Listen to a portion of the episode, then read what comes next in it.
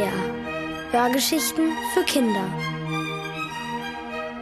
Von den drei kleinen Zauberern von Martina Dirks.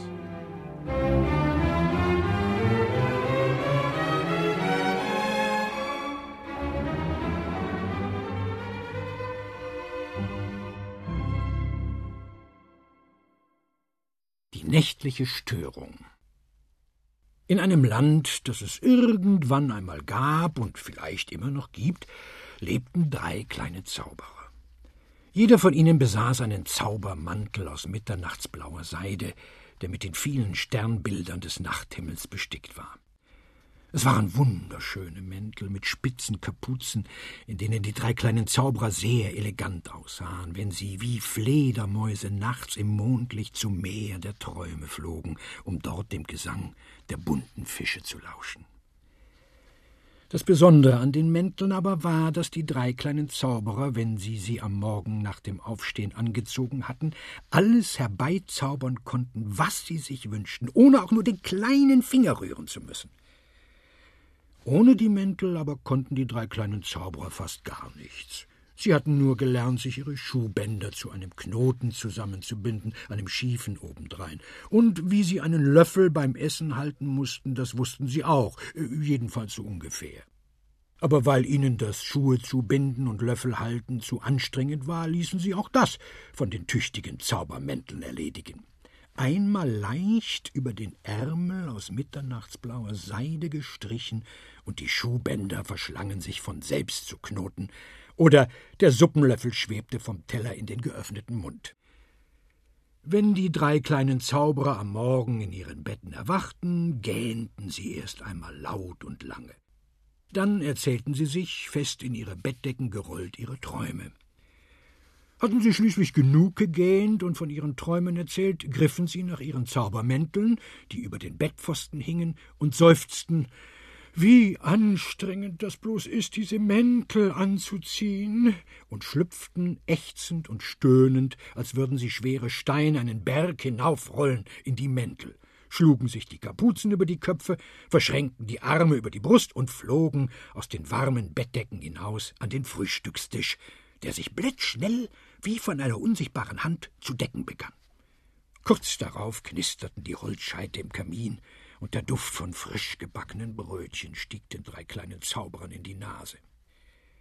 Nach dem Frühstück fegte ein Reisigbesen flink die Krümel vom Boden, die die drei kleinen Zauberer beim Essen verstreut hatten, und ein nasser Lappen wischte ihnen zuerst über die Marmelade verschmierten Münder und Hände und gleich darauf über die mit Honig und Kakao bekleckerte Tischplatte.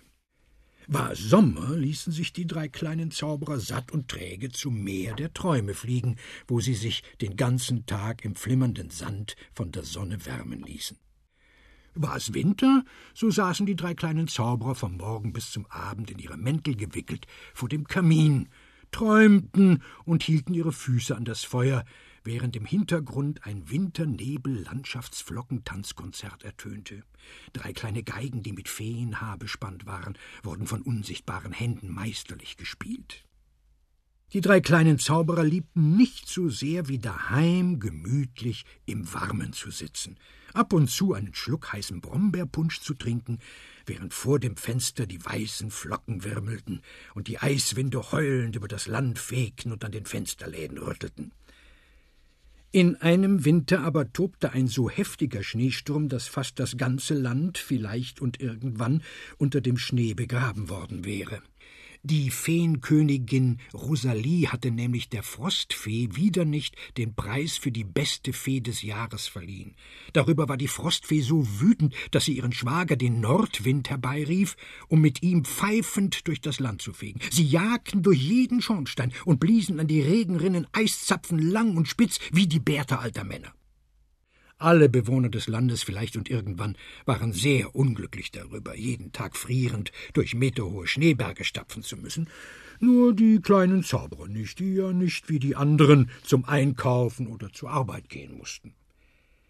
Eines Abends aber klopfte jemand laut und heftig an die Haustür der drei kleinen Zauberer.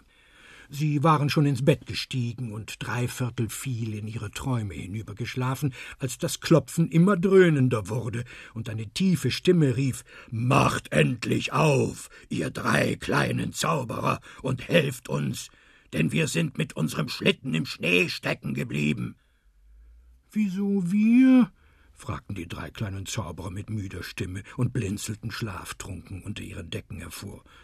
Weil ihr fliegen und so unseren Schlitten bestimmt aus dem Schnee ziehen könnt. Also los! Wir als Waldkobolde können nämlich nicht fliegen. Verschlafen blickten die drei kleinen Zauberer einander an und zogen die Bettdecken hoch bis an ihre Nasenspitzen. Muß das denn wirklich sein? murmelte einer der drei missgelaunt. Wieso sollten wir den Waldkobolden helfen? Die sind doch viel stärker als wir. Die zwei anderen kleinen Zauberer nickten zustimmend. Sie waren nun zwar richtig wach geworden, aber in die Kälte hinausmarschieren wollten sie ganz bestimmt nicht. Hallo, ihr drei kleinen Zauberer! brüllte wieder der Waldkobold von draußen, aber er bekam keine Antwort und als er sein Ohr auf das Holz der Haustür drückte, hörte er nur ein lautes Schmatzen von drinnen. Und als er durch ein kleines Loch in die dicht von Eisblumen bemalte Fensterscheibe blickte, sah er die drei kleinen Zauberer in ihren mitternachtsblauen Mänteln auf ihren Betten sitzen und eine große Nusstorte verspeisen.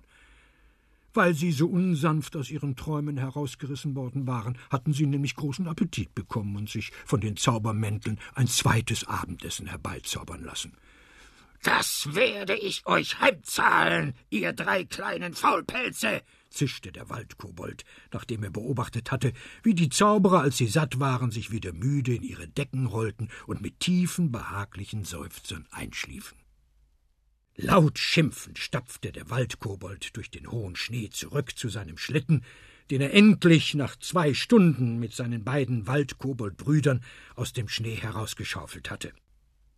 Währenddessen schnarchten die drei kleinen Zauberer um die Wette, sahen nichts und hörten nichts, auch nicht das Knacken des Türschlosses und wenig später das Knarren der Dielenbretter. Drei bärtige Schatten huschten durch das Zimmer und verschwanden wieder, während die drei kleinen Zauberer von einer Sommersonnenwiese träumten.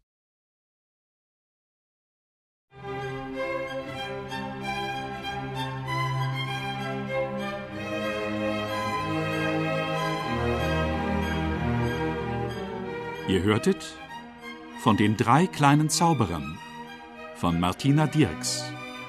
Gelesen von Friedrich W. Bauschulte. Ohrenbär.